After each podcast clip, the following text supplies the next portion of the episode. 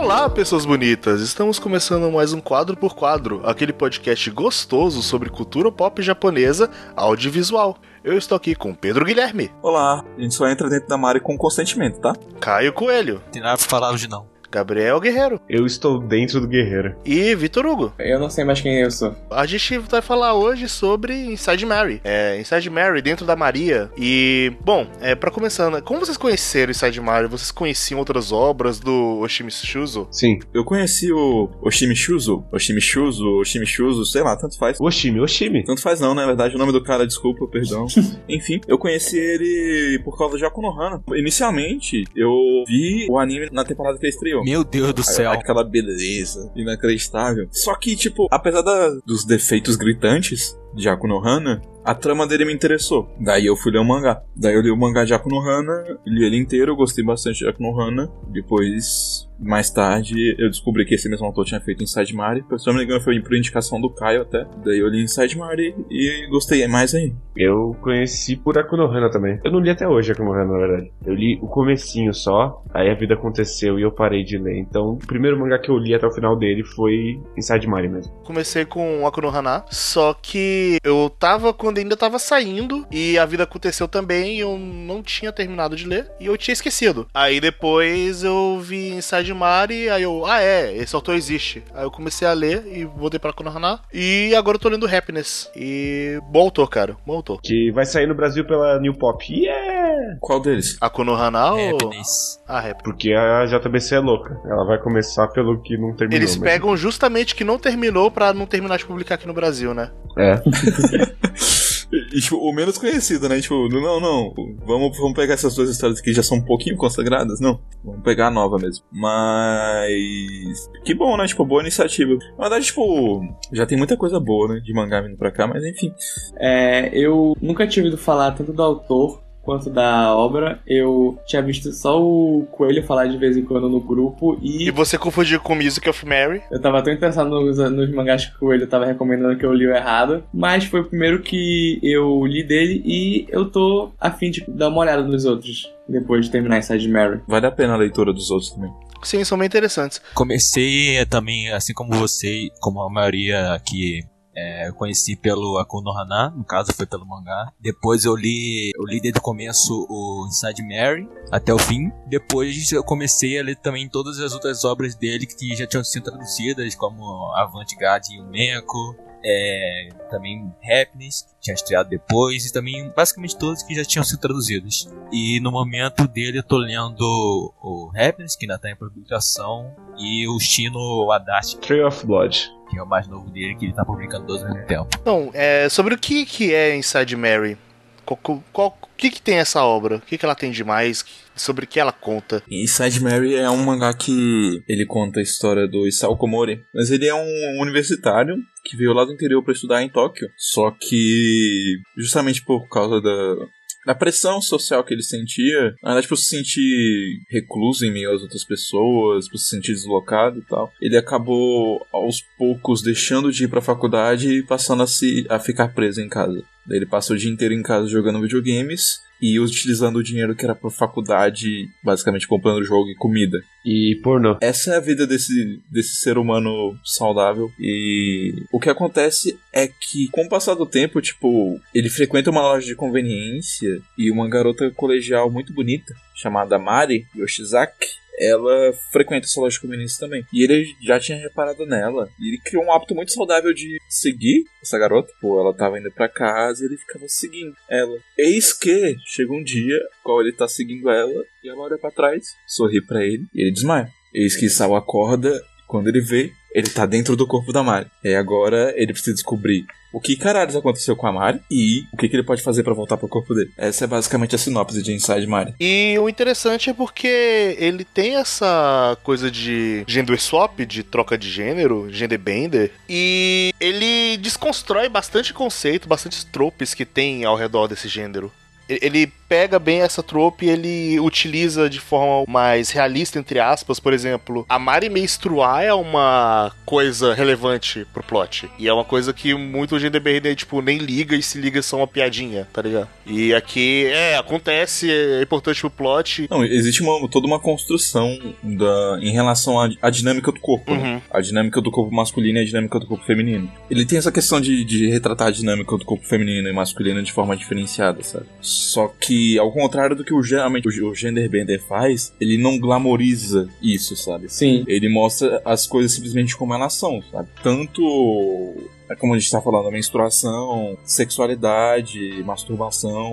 Ele retrata tudo isso de forma muito natural, tanto pro feminino quanto pro masculino. E como as pessoas ao redor olham, porque é, tem muitos comentários de tipo, nossa, agora que eu sou mulher, eu tô vendo como as pessoas me olham de forma diferente. Nossa, é, é isso que as pessoas esperam de mim, é, é desse jeito que eu tenho que me comportar. Tem, tem muita questão disso que ele coloca aos pouquinhos. É, não, sim, tipo, o, o interessante do, do Isao no corpo da Mari, assim, né? Inicialmente, é justamente ele compreendendo essa dinâmica, sabe? Tipo, Sim. vendo o quão difícil é ser uma mulher. Sim, é ele vendo quão é difícil ser uma mulher e ver o quanto ele, como pessoa, para a sociedade, ele era um merda, porque é, sempre que alguém é, fala sobre ele, ou até mais pra frente, quando uma, uma entre aspas, amiga da Mary descobre que não é ela no corpo, ele sempre é tratado como se fosse é, o lixo da sociedade. E antes ele se via assim, só que só quando ele é confrontado com isso ele começa a ver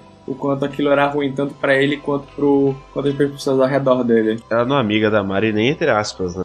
É, ela não é amiga dela, é, mas. Ela é uma stalker, é isso. É, É, exatamente, ela, ela é basicamente o que o Komori é. é. Mas voltando à cena da menstruação, o que eu gosto dela é que antes disso, o Komori tá todo tampando os olhos e com vergonha, como o protagonista básico do Genderbender. E aí, quando tem a menstruação, é quando ele volta pra realidade e fala: Não, ok, eu tenho que lidar com isso. Eu não sou uma criança, eu não sou um adolescente. Uhum. Eu tenho que lidar com isso de forma real. Que não é me escondendo e tampando os olhos e ficando com vergonhinha do próprio corpo. Sim. Porque, tipo, o que acontece com o Komori inicialmente é que a fixação dele com a Mari não é, uma- não é exatamente uma fixação sexual. Não inicialmente, sabe? É uma, é uma obsessão. É uma idolatria que ele tem por ela. Sim. Na cabeça dele, a Mari é um anjo. É um anjo puro, tudo mais. Existe toda aquela tropa de pureza. Ah, eu não quero ver porque é pura. É, exatamente. Ele, ele quer preservar a pureza dela ao máximo, que, tipo, ele nem sente curiosidade de ver o corpo dela, sabe? Até, tipo, que chega no limite que ele, tipo, não tem como fugir disso. Aí ele faz o que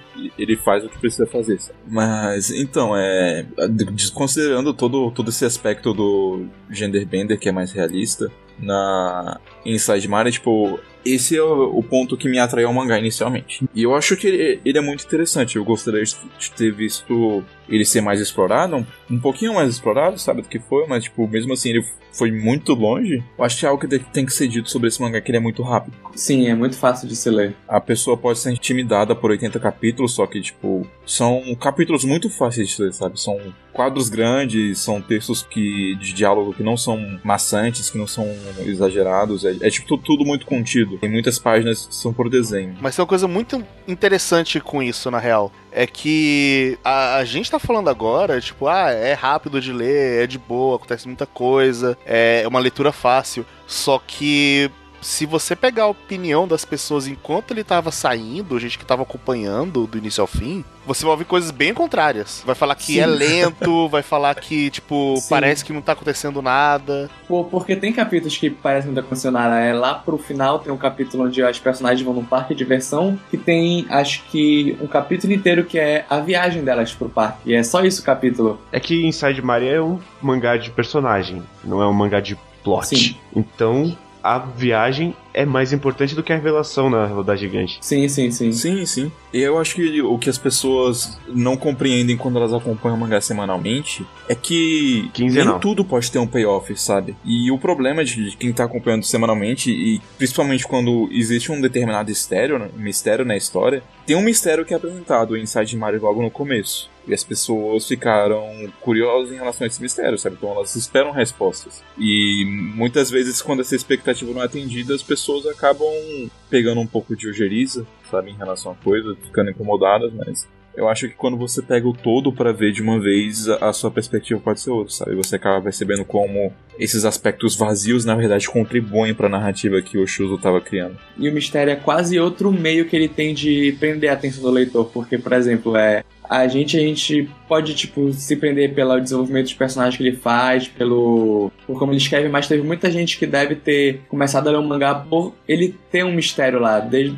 por, desde o começo ter começado a porque a Mary tinha revistas que o Saul lia, ou, ou que é o porquê ela sabia tanto sobre ele, mesmo nunca tendo falado. Então, ao mesmo tempo que isso foi um benefício para a série, porque trouxe algumas pessoas para ler, também foi uma complicação, porque o centro do mangá não era o mistério, era como que os personagens iam viver com aquilo. Mas isso é uma característica de tudo do Shuzo, na real. É, eu até chamo isso de, do fenômeno de Shuzo de Schrödinger. A história tá andando e não tá andando ao mesmo tempo.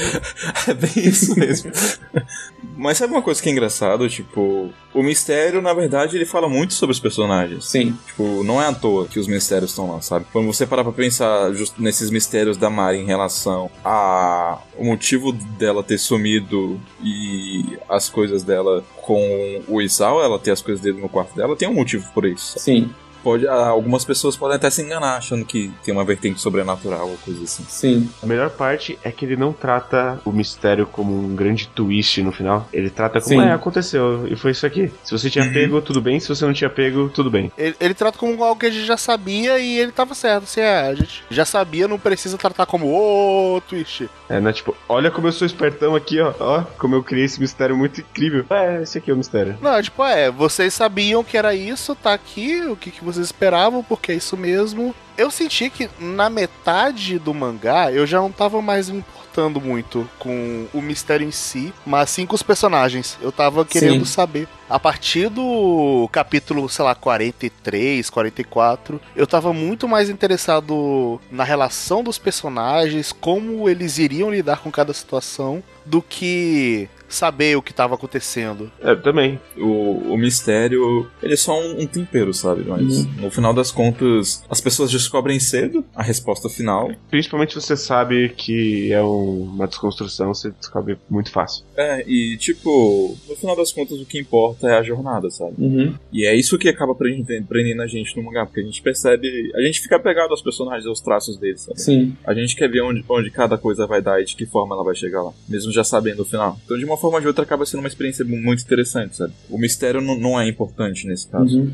O mistério é, é quase como se fosse uma gimmick para prender algumas pessoas ao mangá. É, sim, mas eu não acho, eu não acho que é a intenção dele, sabe? Porque eu acho que o mistério, como eu falei, ele diz muito sobre os personagens também. Eu diria que o, que o mistério é uma gimmick para prender os personagens à trama, não necessariamente é. o leitor. Sim. Uhum, bem é isso porque mesmo. é é bem isso, porque para todos aqueles personagens estarem juntos, interagindo, tinha que acontecer o, o mistério. É, talvez o mistério seja a base da, do roteiro dele, mas aí ele, ele cria todo o resto em cima disso, sabe? Sim. Mas ele, ele não, não cria, tipo, um, uma história de mistério, sabe? Ele cria uma história com essa base, mas só. Talvez ele até quisesse criar uma história de mistério, mas ele percebeu que entregou demais logo no começo e desistiu. Nunca saberemos. Porque agora que a gente tava conversando, desde o começo tu nota que tem alguma, tem alguma coisa estranha, mas a gente fala mais disso na parte de spoiler. É. Então, pra, só pra terminar aqui esse quadro sem spoilers, o que acontece com o Isao é que ele é confrontado por uma garota, que é a Iori. E essa Iori, ela é basicamente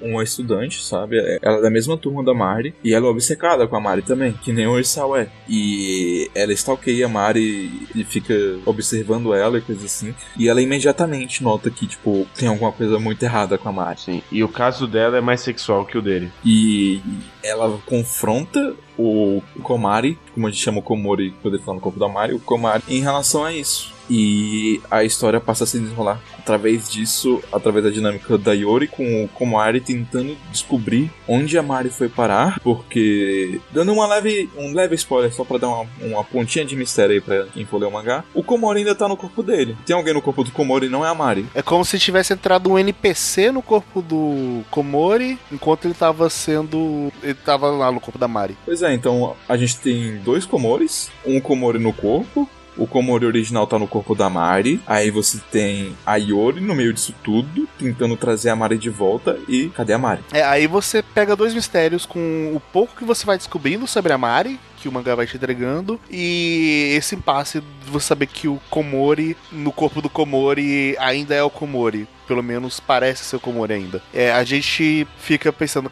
tá, cadê a Mari? Onde, o que aconteceu com a Mari? E quem diabos é a Mari? Que, que- quem é essa pessoa? O que, que ela faz? O que, que ela.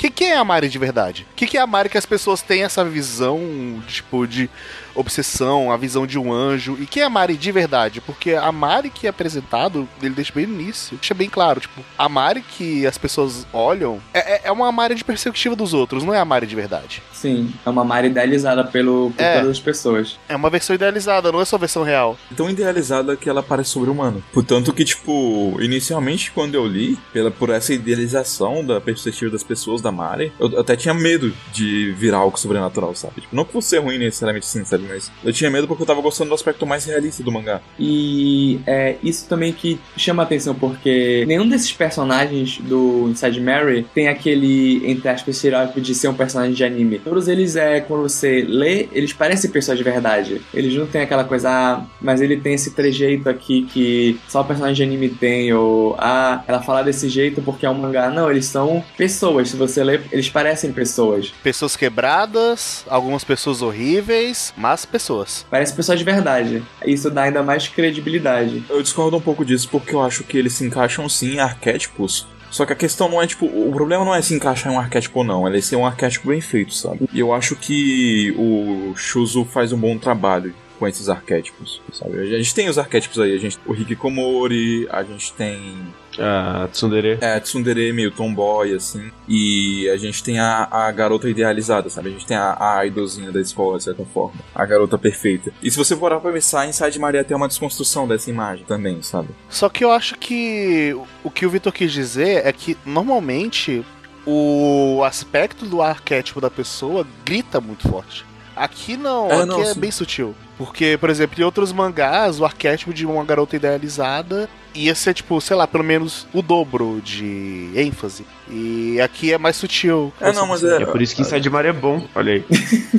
Não, mas eu, eu entendo o que você quis dizer. Eu acho que vale, vale a pena você ter reiterado isso, porque, tipo, eu acho que tem um você que trabalhar arquétipos bem, mesmo com ênfase de características, sabe? Existem jeitos e jeitos de se trabalhar. É, sim, sim. Tipo, o, o Shuzo, ele faz isso de forma bem sutil. Puxando pra um outro autor que eu gosto muito, que é o Onisil Isen, com o Monogatari, tipo, ele não é sutil. É, é na sua cara. Ele extrapola um pouco as características, mas ele trabalha muito bem os arquétipos ainda assim. Mas pra obra faz sentido ele extrapolar. Mas é isso, pessoas. Depois dessa apresentação inicial, a gente espera que vocês tenham se interessado pelo mangá. Peço perdão caso a nossa sinopse tenha sido um pouco spoilerífica demais, mas é um mangá que vale muito a pena. Não se deixe abalar pelo que a gente falou aqui e leia ele. Você vai ler ele rapidinho, em 4, 5 horas você termina de ler ele e deixa algum comentário aqui depois, se você concordou com o cast ou não, se você tem algum comentário a acrescentar. Agora nós vamos partir para os spoilers e esperamos ver você por aqui. Todo mundo recomenda Inside Mari, vai ler e depois você ouve o resto. Ou não, sei lá, mas ouve aí, cara.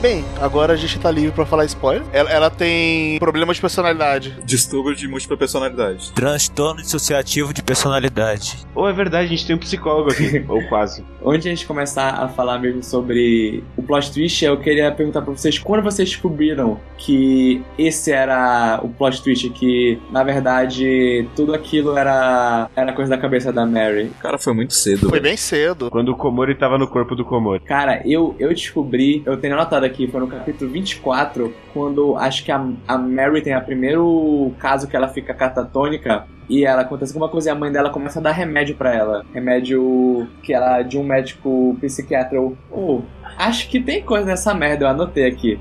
Tem cara que ela que é multipersonalidade. Foi por aí também que deu. É, pra- eu descobri por aí também, foram 20 e poucos. Eu não lembrava exatamente o momento, mas talvez tenha sido até esses também. E no, eu queria fazer uma pergunta. No primeiro capítulo, ele, ele fala como ele sabe o nome da Mary? Ele descobre em casa, aliás. Eu reli essa parte. Quando a mãe bate na porta e chama Mary. É, mas assim, né? Aquela coisa, a gente sabe que aquele primeiro capítulo inteiro é basicamente fabricado na cabeça da Mari, né? É, é, Ele é o, nunca é o aconteceu. time roubando, né? Ele deu uma roubadinha ali. Mas antes de a gente falar mais da Mari, só falando um pouquinho do Twitch, é, é engraçado que quando eu tava acompanhando, eu tava muito assim. Eu, eu e um monte de gente que eu vi falando sobre, era tipo, tá, eu acho que eu sei o que, que tá acontecendo. Só que eu não sei se ele sabe que eu sei o que tá acontecendo e vai acabar me sacaneando com o Twitch aí. Caraca, será que vai ser isso mesmo? Não, será que ele vai transformar uma coisa imprevisível? Será que ele vai usar. A, a gente. Pessoas não sabia. Se ele sabia que a gente sabia, ou se ele não sabia, ou se ele. E ele sabia. Ah, ele sabia. E ele não usou isso com outras pessoas. Mas foi bem interessante, tipo, a- toda a dinâmica de acompanhar você falando: hum, será que ele tá planejando outra coisa na real? É, não rolou o efeito Lost. De, ah, vocês sabem o que, que vai acontecer? Então eu vou fazer um bagulho muito bizarro, foda-se. É, ainda bem, né, que ele não fez isso. Mesmo você sabendo, várias horas ele coloca algumas coisas que te deixam na dúvida de que é isso mesmo que tá acontecendo. Tipo, desde o capítulo 20 eu já tava com essa ideia, ah, eu acho que a Mary tem múltipla personalidade. Mas de vez em quando ele colocava alguma coisa que tu ficava, será mesmo? Será que não, não, não tá indo pra um lado sobrenatural e eu tô. E essa é, uma, é só uma viagem minha? Porque é, é, chega até a ser uma brincadeira. Isso com teorias de internet, que sempre é. Qualquer obra que tem um mistériozinho, sempre tem aquela teoria, ah, tá tudo na cabeça do personagem, ou ah, isso é tudo um sonho. E quando nesse mangá, geralmente, realmente tudo tá na cabeça do personagem, tu fica nessa dúvida de que se você tá entendendo certo ou se é só sua cabeça que já leu tantas essas teorias em tantas obras que tá, tá começando a encaixar esses pontos nessa história. O, o que eu acho engraçado é que, tipo, vocês têm essa perspectiva de. No caso, vocês não, né? O, o Kei tem essa perspectiva de ter acompanhado mais lento. Eu não sei se o Caio também, o Guerreiro. O Caio também, eu não. Eu li tudo de uma vez, quando acabou. Umas duas semanas depois de acabar. Desde o capítulo 20, mais ou menos, eu comecei a, a ver. Eu e a maioria das pessoas que estavam lendo começaram a ver que era mais ou menos uma múltipla personalidade ali. Que não era algo é, sobrenatural, alguma coisa assim. E isso do, do- de ser um pouco mais lento, eu acho que é uma característica muito do Shimi, que todos os mangás dele parece que nunca acontece nada, mas acontece bastante coisa também. Que tipo, mesmo nesse novo, novo mangá dele, ele acaba. É, muita coisa. Não acontece nada, mas por algum motivo você sente que acontece um monte de coisa. Não sei explicar, mas eu sempre sinto isso quando eu leio- leio alguma coisa dele. Mesmo quando não acontece nada, É o Chuzo de Schrödinger. mesmo quando não acontece porra nenhuma, parece que aconteceu um monte de coisa. Tem um, ele faz alguma coisa que sempre dá essa impressão. É o tamanho dos quadros, provavelmente. Deve ser.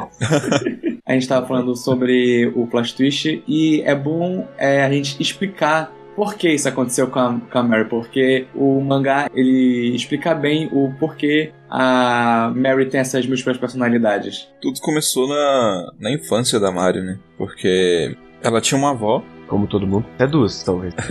Dizem por aí que são duas. Ela tinha uma avó paterna de quem ela gostava muito, sabe? E ela tinha recebido um nome por sugestão da avó dela. Salvo engano, foi por sugestão da avó dela. Foi, foi. A mãe queria Mary e a avó queria o nome que ela recebeu. É, Fumiko. Fumiko o nome de- dela. A Mari, a Fumiko, né, era uma criança muito feliz. Só que acontece, né, aquela coisa na vida das pessoas, tipo, cachorrinho foi pra fazenda, Vovó foi fazendo. vovô foi comprar cigarro, nunca voltou. é, essas coisas que acontecem na vida e tal. Aí a mãe dela, como pessoa muito legal, com uma criança de, sei lá, 4 anos, decide que vai mudar o nome dela, à força, e foda-se. Logo depois do trauma da morte da avó. Sucesso. A mãe da Mari é uma pessoa muito. Desprezível. Ah, Babaca. Horrível. Não, mas é entrando mais a fundo na personalidade Podre. dela. Ela é uma pessoa muito egoísta e, e narcisista e egocêntrica. E, e como pessoas assim, ela acaba sendo neurótica. Sim. E ela tinha um, um problema específico com a, a avó da Mari, porque ela achava que a avó controlava o marido dela. Era uma disputa de poder. Ela, é, basicamente, ela achava que no final das contas é- ela tava à mercê da vontade da avó da Mari. Então, tipo, no momento em que ela faleceu, ela tomou a oportunidade pra mudar o nome da Fumiko pra Mari. Só que o que ela não percebeu é que isso teve problemas muito graves na personalidade da Mari. E ela não percebeu justamente porque ela é essa pessoa narcisista e egoísta. Porque, tipo, ela, ela enxerga a Mari como uma boneca. Uma, boneca, basicamente, sabe? A Mari tá lá pra ser o que ela quer. É aquele tipo de gente que tem um filho mais pelo glamour e quer não exatamente o melhor pro filho, mas que é o melhor pra uma visão de falar: nossa, olha só como é que eu criei um filho maravilhoso. É, é aquele tipo de pessoa que, se for adotar alguém, vai procurar adotar. Ah, eu quero adotar uma criança, mas ela tem que ser branca, olhos verdes. É isso, tipo, é- ela, ela arrumou um vaso bonito pra botar na estante. Sim. E, e tava lá, sabe? Ela decorava o vaso da maneira que ela quisesse. No final das contas, tipo, a a mãe da, da, da Mari é, é uma pessoa extremamente controladora. E aí ela faz isso com a Mari. Ela também controla a Mari de certa forma através de remédios. Então é- não é, não é uma, um exemplo de mãe. É uma pessoa muito horrível e desprezível. Que tem sérios problemas psicológicos de personalidade causou um mal inacreditável pra filha. Sim. É, é um relacionamento abusivo. Sim, ela basicamente começa a tratar a Mary do jeito que a sociedade trata ela, como se ela, como aquele ser perfeito. E a partir daí que ela ganha essa personalidade dela, da Mary, que é realmente ser aquele anjo intocável, aquela a menina perfeita. Eu acho curioso quando você vê o- os, os últimos capítulos, quando você tem aquela visão da perspectiva da Mari, no qual ela tá. Ela mostra o dia a dia dela até ela encontrar o Komori pela primeira vez. E na visão dela, ela enxerga as coisas de forma distorcida. Tipo, ela, ela se vê de forma distorcida, mas é notável que ela vê principalmente a mãe de forma distorcida e ela a outra coisa que ela vê de forma distorcida é a maneira como os homens olham pra ela. Sim. Tipo, a- a- as duas coisas se destoam de todo o resto, ficam completamente transmutadas na perspectiva da Mari são os olhares masculinos e a, a própria mãe. O irmão dela, e- ele tá com a cabeça um pouquinho desproporcional, mas eu não sei se isso é o desenho ou se é. Acho que é o desenho mesmo, cara. E o, o pai da Mari, ele tá meio apagado assim no fundo, sabe? Talvez pra mostrar o quão distante ele é, mas Sim, esse é mais pra mostrar o quanto ele é só aquele pai padrão japonês que chega em casa, traz o dinheiro e, não, e só não quer problema na vida dele. É, porque, tipo, parte do problema também é o pai da Mari, sabe? É o pai dela ser apático com tudo. Pode pode estar a menina tá morrendo lá, parada na cama, ele para ele vai estar tudo bem. Não, é tipo, ele só vai falar, tipo, ah, cuida de ser você, essa é sua obrigação. Eu tô ocupado com o trabalho, então. É aquele estereótipo de pai que só quer prover a família e virar um. É, é um salaryman. É, tipo, o engraçado e o, o triste disso é que você vê que todas aquelas pessoas só enxergavam a Mari como um objeto, justamente. sabe? Sim. É o que a Yori fala, sabe? Tipo, você. Ela fala pra mãe da Mari, tipo, você não tá enxergando ela por quem ela é. Eu também não tava enxergando ela por quem ela é, mas agora eu sei melhor. A Mari também não enxergava o Komori pelo que ele era. Ela via as aparências dele do mesmo jeito que todo mundo via dela. Sim. É, é, é irônico que, da mesma forma como o Komori na cabeça da Mari idealizava a Mari, a Mari idealizava o Komori. Não, o, o Komori, na mente da Mary, idolatrava ela. Porque o Komori de verdade nunca tinha nem falado com a Mary, nem visto ela antes na vida. Porque ela é tão egocêntrica quanto a mãe dela. Sim. Então é claro que ele vai me Sim. amar. Como esse lixo de ser humano não vai amar alguém tão especial como eu? Sim, sim, mas assim, isso faz todo sentido. Eu acho que você tá pegando um pouco pesado. Acho que nem Eu não tanto, acho- porque eu faz não- sentido ela ser assim. Ela, ela não, cresceu ela é com gente egocêntrica. assim, ela, ela... ela é egocêntrica, mas ela não é, não é. Eu não acho que seja. Mesquinha? Eu não, é, eu não acho que seja no sentido de você tem que me amar porque eu sou especial. Mas essa é a É construção mais que ela uns- faz no primeiro capítulo. Que ela, que ela salvou a vida dele. Ela é a É a esperança da vida que ela dele. faz, mas, é, mas eu acho que isso é como ela quer se sentir. Eu acho que isso é muito mais como ela quer se sentir do que como ela se vê. Porque a gente vê que ela se vê de forma distorcida. Sim. Ela não é uma pessoa que tem uma boa autoestima. Tanto que quando eu tava lendo no final, é, pareceu muito que o um, entre aspas, a, a lição do mangá é que é uma daquelas clássicas histórias é, que tem que é muito comum no Japão de crescimento, que tudo aquilo serviu tanto só pra Mary ver como ela era, não era uma pessoa boa e, e para ela finalmente é, aceitar a realidade do que aconteceu com ela e se preparar pra vida adulta de, algum, de alguma maneira. No final, eu, no final eu fiquei com Não. muito com, com esse, esse fio que era um mangá de mangá de crescimento, porque quando Você você... achou que era como eu fez? Mas assim, eu tô defendendo a Mara aqui, mas tipo, eu não tô falando que ela não é uma pessoa horrível. Tipo, ela é uma pessoa hum, com uma série de problemas, ela é egocêntrica sim, sabe? Manipuladora até um certo ponto. Manipuladora, ela causa um mal do caralho pro próprio Komori da vida real e pra Yori. É- Ela, ela é muito manipuladora. Se tu parar pra pensar, Eu enxergo ela como uma vítima. Não, ela é uma vítima de sabe? toda circunstância, mas ela é alguém que continua um ciclo de merdas. Sim, ela Tipo, perpetua ela um é ciclo pessoa- que, que machucou ela. Sim. Ela é a É, que apanha que- e machuca o- quem tá embaixo. é tipo o círculo de ódio de Naruto. Puta que pariu, Nossa. caralho. Ai, caralho. Só que É, mas se tu parar pra é. pensar, é, todos os personagens. ninguém é bom ali. A Yori é pau no cu. Ela é uma criminosa, vamos começar por aí, né? A Yori gosta da Mary porque ela idealiza a irmã dela na Mary. Ou ela, ou ela vê a Mary Uhum. como irmã que ela não tem, porque elas têm o mesmo nome. É, a, aquela amiga da, da Mary, a Momoka, eu acho, também é uma menina muito escrota. Todas aquelas amigas da Mary da escola são muito escrotas. A única pessoa, entre, entre aspas, que não tem problema nesse mangá é o, é o irmão da Mary. Tirando ele, todo mundo tem alguma, algum defeitinho. Se fosse explorar, É. teria. Sim.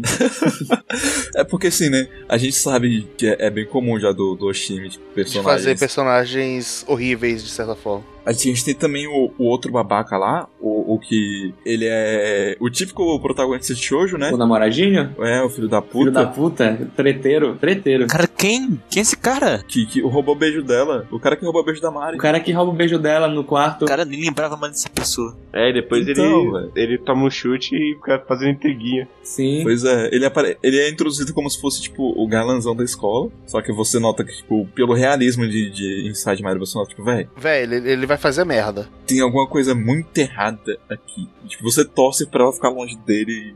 Então, né? Só pessoas legais e sorridentes e saudáveis de bem com a vida nesse lugar. Mas vocês estavam falando da ideia do mangá, eu não acho que é tanto crescimento. Eu acho que tem nada a ver com como eu fiz a ideia do mangá. Na verdade, eu acho que o próprio mangá quebrou com a minha fez no final. Sim. Porque tudo é revertido. Todo o crescimento da Mari é revertido. Sim, pra mim é muito mais sobre aparências do que sobre o crescimento dela.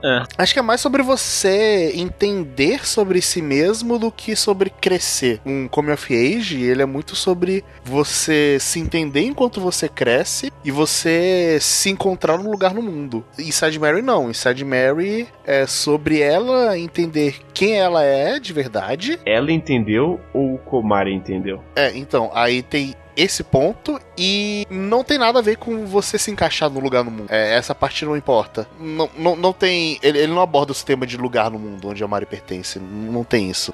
Pra mim ele passa muito a ideia de que não importa quem você seja, ninguém nunca vai saber quem você é de verdade. Nem você mesmo. Porque é, é basicamente o que- realmente acontece no final é que a Mary, a Mary, a Co-Mary e como é o nome da, dela criança mesmo, Fumico. Fumiko. e a Fumiko. Fumiko, ela, eles têm um papo na cabeça e o que acontece é que a Fumiko e a Co-Mary vão embora e deixam a Mary como, entre aspas, a única personalidade do corpo. E a vida dela continua até ela se formar na escola, que é quando acaba o mangá, que é a última cena é ela se despedindo da, da Iori. A gente não sabe o que acontece. A gente não sabe nada do que É. acontece depois que eles vão embora ou não. É, você não sabe se eles foram embora ou se. Se ela mudou alguma coisa depois. É, você Sim. não sabe qual é a personalidade da É. Mari. Que é isso, você não conhece ela, você É, não você não entende ela conhece porque ela. você não, você não está inside Mari. Sim, é a ironia do nome do, do mangá. É, você né? nunca entra dentro da Mari. No final das contas, você entra na Mari no final, mas tipo, no final das contas você. Não sabe quem ela é de verdade. Você nunca esteve lá. É. Uhum. é. E teve um momento sobrenatural também, né? Que o, o Teve não. Komori espiritual indo embora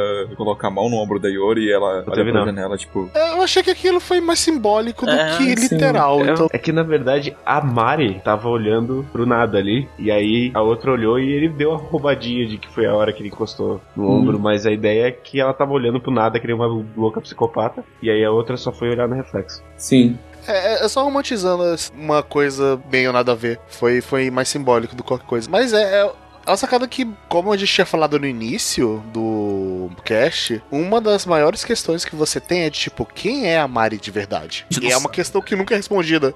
Sim. É, é, é muito, é muito irônico, sabe? Mas esse é o ponto. É, é porque no, no fim das contas todos todos têm, têm uma máscara nesse sentido, porque Uhum. cada, cada pessoa acaba usando uma personalidade pra mostrar, fingir, né, que é, é um tipo de pessoa para as outras, mas a pessoa real só algumas mostram tudo mais. É questão mesmo de você, você usar uma persona de, de algo que você não é pra outras pessoas. E eu acho que no fim das contas o Inside Mari é uma, uma das partes que fala bastante também sobre isso, principalmente no caso da Mari, porque ela usa não só a dela, a, a básica, como a versão idealizada, a versão Komari, que é uma parte da personalidade dela, e a Fumika, ela tem várias máscaras e ela vai usando durante todo o Puxando a temática persona aí que você trouxe, é, ela meio que usa as máscaras dela pra se proteger. É a única ferramenta que ela encontra de se encaixar de alguma forma. Ela se sente deslocada desde o momento em que a mãe dela mudou o nome dela, mas ela acaba se ajustando e se adequando socialmente Sim. e se protegendo. Uhum. Até que chega um ponto em que a cabeça dela fala não dá mais.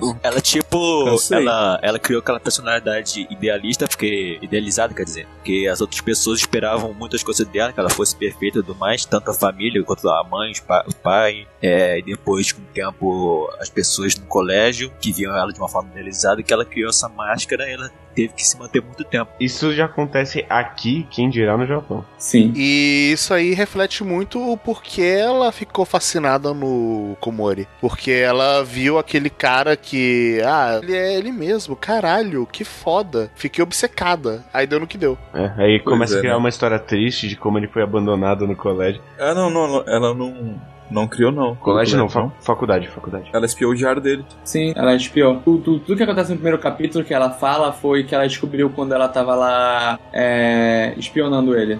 Aliás, eu tô maluco ou ela bateu uma pra ele? Bateu. Sim, ela bateu uma pra ele Ah. e a cena foi coi- perturbadora. Coitado do Komori, cara. Foi, foi tipo, velho, é, é um aspecto do mangá também, sabe? Ele retrata Sexualidade. sexualidade. É um aspecto do. E. Ele Vulgar sem ser sexy. Não, mas eu tô falando especialmente sobre esse aspecto em Inside Mario, porque, tipo, a sexualidade masculina é retratada como repúdio, um repúdio muito específico em Inside Mario, pela visão que os homens têm das mulheres, sabe?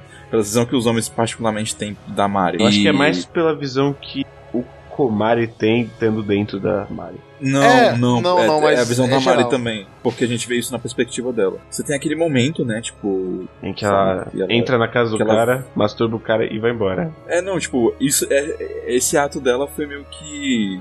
Ela tava exercendo controle sobre a situação. Sim, foi, foi a parte manipuladora dela. Sim, é, eu- É. nesse momento é um daqueles momentos do mangá em, em que a Mary de verdade, entre aspas de verdade, aparece levemente com a com Mary. Tem alguns momentos onde as personalidades meio que entrou em choque, tu começa a ver que tem alguma coisa. Elas meio que, que se fusionam. Sim, aí, aí já é outra dica que tem alguma coisa estranha com ela. Pois é, tipo, ela fez o que fez só pra basicamente pra jogar ele mais pra baixo ainda, sabe? Deixar ele mais no fundo do poço ainda. Foi uma forma de repressão que ela utilizou em cima dele, se baseando na sexualidade dele, sabe? Uma ainda pior do que quando ela, ela virou pra ele e respondeu, tipo, não, na verdade tudo que você quer é sexo, né? E aí, tipo, ela, ela quebra completamente todos os argumentos do Komodo. Mas eu acho bem incrível a gente falar disso, porque antes dessa cena acontecer de fato, teve um momento que a Komari se masturba. E a quadrinização, tudo mais daquilo, mostra como algo, oh, incrível, tal, foi, foi algo bom. Uhum. Foi, foi- A parte que mostra uma masturbação masculina é como repúdio. Na verdade, to- to- todas as formas de masturbação que envolvem homens no, no, no mangá inteiro são retratadas com repúdio. É ela sozinha se masturbando. A quadrinização mostra como algo, tipo, algo foi bom. Talvez assim, Sim. não a consequência, mas você não sente uma bad ali quando ela se Uhum. masturba pela primeira vez. Agora, É porque, quando tipo, ela vai se masturbar o Komori, você sente uma repúdia enorme. Sim, Sim, principalmente porque no fim das contas ela é menor de idade, né? Verdade. Ele não. É, tem isso ainda. É. Mas é tipo. é- Mas eu acho que é tipo. Uma, é uma É que num ponto. É, ela tá se descobrindo sexualmente e tá explorando isso. E em outro ponto, ela lidando com a perspectiva das outras pessoas dela. sabe? Com as outras pessoas sexualizando ela. E a, a gente sabe que tipo, a Mari não gosta de ser obje- objetificada. Ela quer que as pessoas sejam capazes de ver além do, do, do que ela mostra. O motivo pelo qual é- ela se apaixona pela Yori, possivelmente entre aspas aí. Não entre aspas, né? Mas é. é Meio que entre aspas, porque o final fica meio tipo, ué, e aí, né? Não, é, o Mas- Komari se apaixonou por ela, mas a Mari em si. É, a Mari em si, depois que eles se fusionam, entre aspas, tem mais nada. É, o que é meio estranho, ela pede pra elas serem amigas. É, elas- é, mas não tem um sentimento ali de, de romântico, no caso. É mais um sentimento de, de amizade. Elas nem parecem tão próximas assim, na real. É, elas estão Sim. mais, elas estão mais como se, se elas tivessem começado a amizade naquela hora, mais ou menos. Sim, porque elas basicamente não se conheciam. Ela era amiga da Comary, Isso. não da É, não, Mary mas de verdade. Tem o, o time skip, eu tô falando, tipo. Ah, sim, sim. Da, da, conclu- da conclusão do mangá mesmo, sabe? Tipo, quando elas estão Ah, sim, andando até em casa juntas e tal, e estão se elas não parecem ser amigas próximas? Tipo, é- elas mostram assim que elas conviveram juntas, que elas estão juntas. Mas aquela relação da Mari É, não é- fusionada Com o Komari. com o Komari não é a mesma do coisa. Komari É, porque no final a Iori amava a representação da Mari, não a Mari de verdade. E aí ela descobriu, na verdade, que e- ela passou a gostar do Komari com o tempo. Sim. Sim. O engraçado é isso, tipo, esse, esse retrato de distância em- entre as duas, sabe? Tipo, porque elas são amigas, mas e- ela não é o melhor. A, a Mari não é a melhor amiga que a Iori tinha. Tanto que a Iori ganha aquelas, aquelas duas amigas no, no final do mangá, quando a Mary tá em coma. Ela começa a conversar com as outras meninas da escola. Daí, tipo, o, o personagem da Iori em si, eu. Eu queria ter que ele fosse retratado um pouco melhor. Eu acho que do trio ela é a menos desenvolvida mesmo. É menos É, ouvida, sim, mas eu tipo- achei ela mais legal. na Ah, real. eu, Sim. eu também. Ah, eu, eu prefiro é porque Komari. ela tem um bom arquétipo. Eu prefiro o Komari também. Prefiro Komari, depois, é- depois a Mari. Ela tem um, um, um conflito ali no começo e a gente vê a resolução desse conflito inicial com a irmã dela, sabe? E depois ela fica muito focada só na, na Mari, mas aí, tipo, fica, é é deixado de lado um pouco os problemas da Yori, sabe? Pra se focar só na Mari. Tipo, é compreensível a- a- o caminho que o mangá tomou com a Yori, mas a, fica parecendo que ela correr tanto atrás da Mari virou, virou só, só tipo, uma, uma ferramenta narrativa, sabe? Tipo, nem sempre tinha algo a ser dito ali sobre a Yori. O Oshimi ele parece que explorou muito mais é, a relação da Yori com a Mari do que a vida da Yori por si só também. Sim. É, não, mas eu digo nem da vida da Yori mesmo, sabe? Eu digo que tem momentos da relação da Yori com a Mari em que a Yori tá correndo atrás da Mari pra ajudar ela de alguma forma, que parecem só ciclos repetitivos, sabe? E daí não não me demonstra muito do, do personagem da Yori. A única coisa que a gente tem é a motivação, sabe? Tipo, ela ama o, o Komari, mas... No fim, ela acabou sendo mais um plot device do que Exato, um é. personagem tão profundo quanto os outros. É, eu acho que podia ter um pouco mais, sabe, sobre ela. É só, é só uma pequena reclamação, mas tipo, não, é- não é nada que fira muito o mangá nem nada assim. Mas dito isso, eu acho que é uma das minhas personagens favoritas ali, se não a favorita. É, eu gosto muito do desenvolvimento da relação entre ela e o Komari. Sim, essa parte é Ah, muito sim. legal. eu eu achei muito, É muito boa. bem escrito, muito bom mesmo. Apesar de não ser um relacionamento saudável também, mas né? Não, não é um relacionamento saudável, mas um relacionamento muito bem escrito. Qual é o relacionamento nenhum. do Oshimi saudável? Nenhum. Dito isso, é, é, é bem honesto esse mangá no geral. Tipo, ele é um mangá que ele desenvolve bem, ele não subestima sua inteligência e ele não força tanto a barra nas coisas.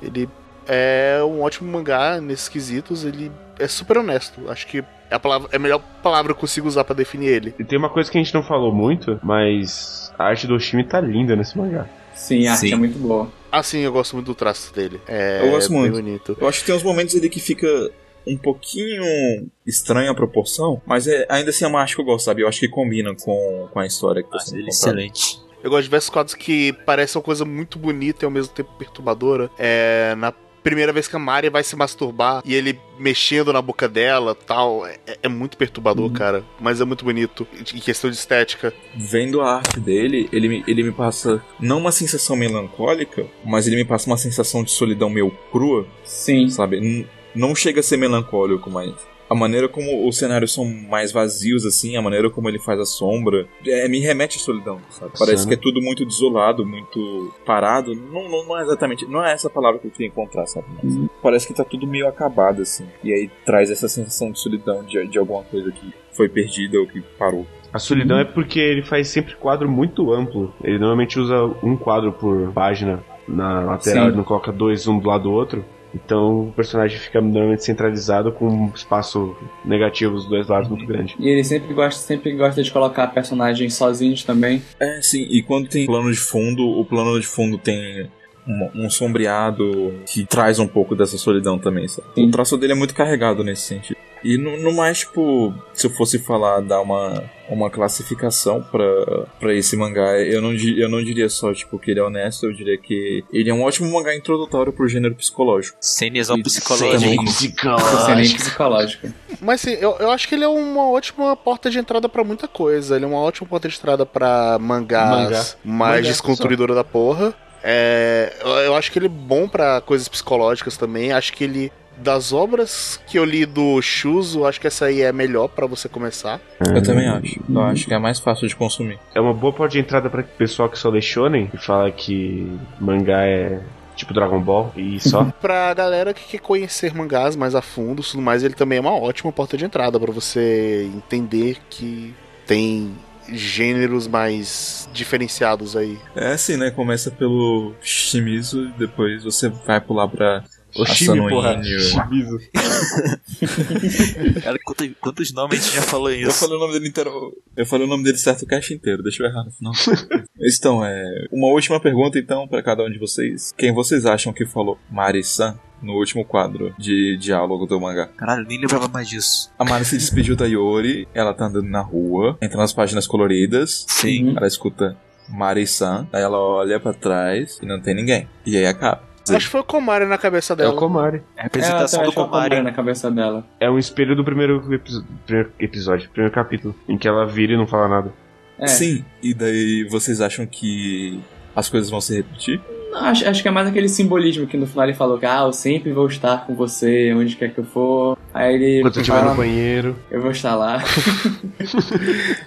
Eu acho que. Eu entendo esse lado de ver que tipo, é simplesmente um- uma forma simbólica de retratar Aham. o que já tinha havia sido mostrado antes, só que a questão é, já tinha sido mostrado antes. E Será que as coisas vão se repetir? Eu Ele- acho que não. Eu acho que sim. ele vira e fala. Eles vão embora, né? Tipo, a Fumiko e o Komari vão embora. Eles deixam o corpo pra ela. Não, é que Hum. é a prova que ela continua usando máscaras e nada mudou. E Basicamente é isso. isso. É a prova de que o status quo não foi quebrado. Sim. Sim. Porque Então, ninguém conhece a Mari de verdade, porque ninguém está. Onde? Dentro da Mari. Inside da- Mari. Mas acho que isso aí mostra mais que ele tá do lado de fora. Entre, é, do lado de fora, entre aspas, que ele tá na cabeça dela. Falando, tipo, deu um toque lá, é, eu tô aí observando essa parte, Uhum. só que ele, ele não vai tomar as vias de fato, não vai aparecer um Sim. outro Komari. Acho que ela vai ser uma Mari eterna ali, dentro do status quo. É, até, o, até onde a gente sabe, ninguém vai conhecer ela, de fato. É um final bem melancólico pra mim. Sim, Sim, é, ela- Só que. ela-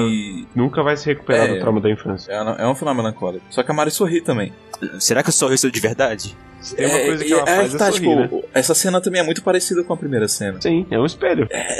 É só, tipo, esses signos me fazem me perguntar, me fazem eu me perguntar se de repente as coisas não vão só se repetir. E de uma forma ou de outra é trágica, sabe? Tipo, se É. repetindo ou não, a gente vê que ela não tá livre disso. Sim. Sim. Pode ver tanto de uma maneira, maneira positiva com, com o Komari estando com ela, quanto de uma maneira negativa, de que aquilo sempre vai estar seguindo ela e sempre, se acontecer algum deslize na vida dela, aquilo pode voltar com tudo pra cima dela. Porque, O máximo que, que o sorriso pode simbolizar é que ela aceitou isso. porque querendo ou não, é, a- o que fez ela ter a- o ataque dela no final foi uma emoção muito forte, foi quando ela se lembrou da avó dela, que ela tinha apagado da memória. Então, pode pensar que se ela tiver alguma emoção muito forte de novo, pode acontecer, pode acontecer de novo. Ela, ou, entre aspas, ganhar uma nova personalidade ou alguma das antigas voltar. É, só que aí você tem uma outra coisa. Lembra que aquele sorriso que ela dá no começo é a máscara que ela usa. Só que por dentro ela tá quebrando. E ela tá tipo, eu não aguento mais. Hum. E ela procura uma escapatória na versão idealizada do Komori que ela criou na cabeça dela. Nesse último capítulo, a gente tá vendo a perspectiva da Mari. E em nenhum momento a gente entra dentro da perspectiva da Mari. E daí chega esse final no qual alguém chama ela de fora. A gente tem um callback pra primeira cena do mangá. E ela termina sorrindo que nem no começo o que que pode me, o que não pode me dizer, sabe, que tipo ela não tá quebrada por dentro de novo Sim. da mesma forma Tu e pode- só usando uma máscara. Tu pode entender que, por exemplo, o que fez ela ficar normal até o final da escola era a Iori, a entre aspas, amizade com ela. E agora que cada uma delas foi viver a vida, pode. Ela vai voltar a acontecer tudo que já tinha acontecido antes. Ela vai voltar a usar as máscaras dela. Eu acho que não, porque a Yori não parecia tão próximo assim. Sim, sim, sim, Eu não, acho mas que ela era tipo. virou amiga superficial, mas ainda era um hold, né? É, e tipo, ela era tipo alguma coisa que segurava ela ainda pra ser, entre aspas, a Mary de verdade. Agora que não tem nada segurando ela, pode voltar a acontecer o que aconteceu. Ainda não, eu não acho que seja isso, sabe por quê? Porque tem um pequeno detalhe no capítulo. A Mari sorri pra mãe dela.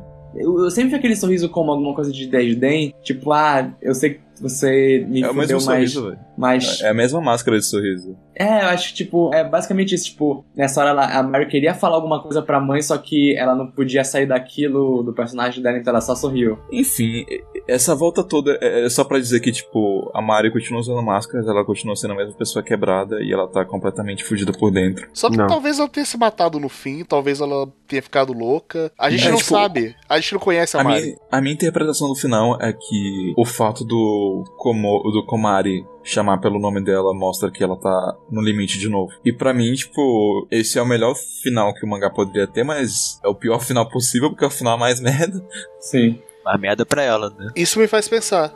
Será que Exatamente. se o Komari tivesse ficado ali no final e foda-se a Mari, teria sido melhor? Pra quem? Pra história? Eu acho Pra que- Mari? Pra, pros personagens, não pra história, não pro desenrolar do plot. Ah, então Se o sim. Komari tivesse ficado. Pro Komari e pra Yori, sim. Sim, Sim. eles virariam um casalzinho bonitinho. Seria ele, entre aspas, resolvendo os problemas da Mary, que ele, ele não ia ficar calado em relação à mãe, em relação ao pai, ele ia... Diferente do que a gente vê da Mary, o Comary, ele, ele age, ele não é uma... ele não é um... ele não é que nem o pai da Mary, que só vai... só vai recebendo, ele ia agir. Então, não sei se Ele é o age- final... não sei se é o final melhor, mas esse é o final onde a gente ia ver realmente as coisas mudando. Ele acha que ele é o ideal de mudado. liberdade dela. E assim, tipo, mesmo que não fosse dar certo, sabe, no final das contas, porque no final das contas são duas pessoas muito problemáticas, ainda assim as duas iam ter adquirido uma coisa que ambas queriam e ambas precisavam e nunca encontraram. Elas iam encontrar um no outro algo que elas buscavam muito. Então, tipo, de uma forma ou de outra seria um final melhor pra eles. Mesmo que eles terminassem depois, ainda ia ser um final melhor pra eles. Sim, mas ainda bem que não foi. Ainda bem que foi esse final, que é muito melhor. Sim. Sim, eu também Sim, acho. sim. Pro plot, pro desenvolvimento da história, foi o final muito melhor. Mas, é, puta que pariu. No fim das contas, todo mundo tem que procurar um psicólogo. Exatamente.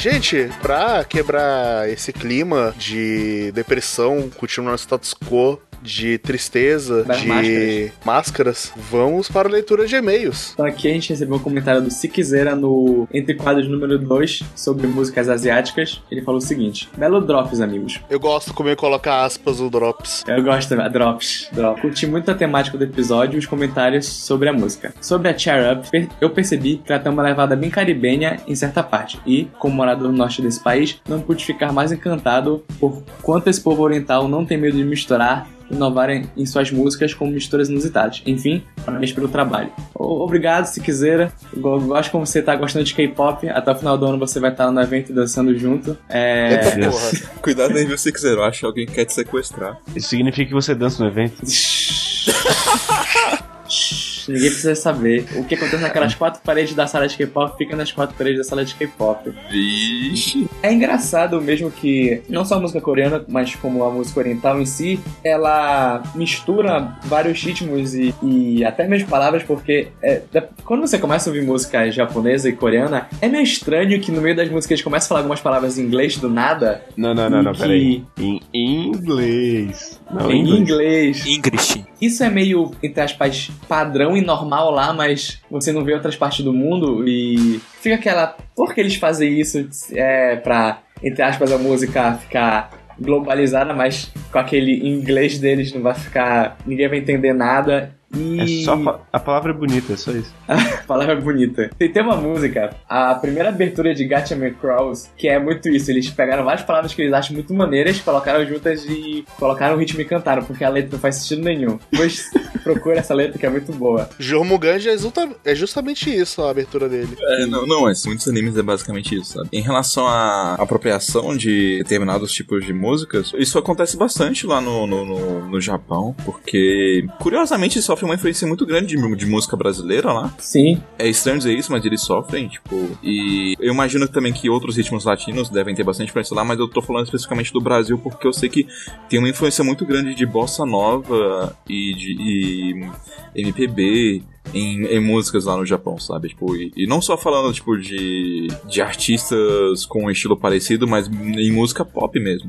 E, é engraçado isso, porque, tipo, é, é parte da cultura deles, né? Tipo, de certa forma, se apropriar desses valores em, de, de outras, de outras regiões, mas é- eles fazem de uma forma muito muito legal, sabe? Tipo, eles, eles realmente eles dão um valor pra, pra cultura de, de outros países que às vezes nem no próprio país você encontra, sabe? E falando nessa coisa que a gente tá falando de apropriação, é, essa é uma curiosidade bem bestinha que eu descobri um, tempo- um dia desses, é que é, na Coreia do Sul, na década de 90, 80, tinha um comercial de suco de laranja que tinha, que o, o cara que, era o fornecedor de laranjas era do Brasil. E no comercial ele falava, tá bom. Esse comercial fez tanto sucesso que tá bom é uma gíria na Coreia. Que realmente significa, tipo, tá tudo certo. Então, tipo, a pessoa tava falando, eles falando nada, um tá bom no meio da, da conversa. Você tá indo muito fundo nesse bagulho de Coreia. Tá na hora aqui da, inter- da intervenção.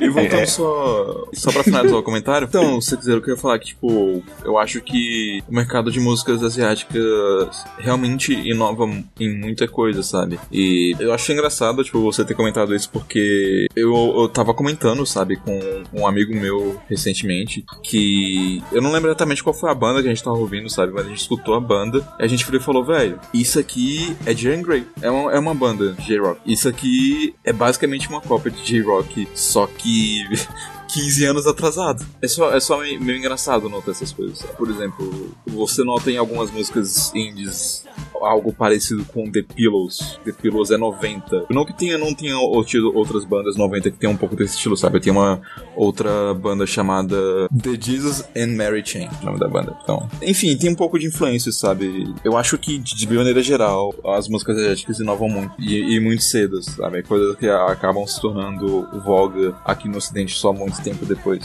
Só pra complementar também com o achismo sobre a parte de inovador. E é engraçado essa parte de Japão não tem medo de fazer isso, porque você pode ver que muitas músicas dos anos 80, 90, início dos mil, enquanto as pessoas aqui no ocidente estavam tentando prezar mais pra meios naturais e analógicos de fazer música e, tipo, evitando o máximo de coisa digital, evitando o sintetizador, japonês aloprava pra caralho com o sintetizador. E ainda alopra pra porra com isso. E, e- e- e eles conseguem fazer o título próprio, abraçando esse meio de música totalmente digital. Mas é, é isso, tipo, o, o Japão é- é- não tem amarras. Essa é a verdade. Não tem amarra, amarras nessa porra. Li- Literalmente, né? É verdade, é uma ilha. Mas é isso aí. Comentem, dê os feedback. A gente gosta de conversar. Muito obrigado pela presença de vocês. E é isso aí.